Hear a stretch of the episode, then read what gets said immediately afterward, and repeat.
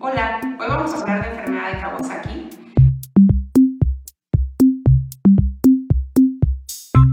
La enfermedad de Kawasaki es una vasculitis generalizada. Esto quiere decir que hay una inflamación de los vasos. La causa aún no la conocemos. Lo habitual es que afecte a niños menores de 5 años.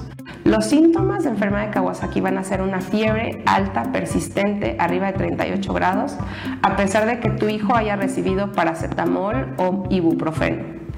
Puede tener los labios rojos con grietas, una lengua roja, dolor para pasar alimentos. Puede haber ganglios en la exploración física a nivel del cuello.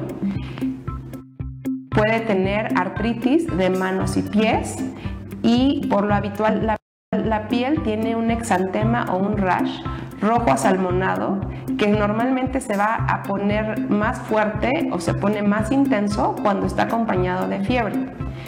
La enfermedad de Kawasaki es una urgencia médica que necesita ser diagnosticada a tiempo. En caso de que tu niño presente estos síntomas o tu pediatra tenga una sospecha de enfermedad de Kawasaki, es importante que hagamos un diagnóstico temprano y que sea valorado por un reumatólogo pediatra. Visítanos en Healthy Kids Polanco.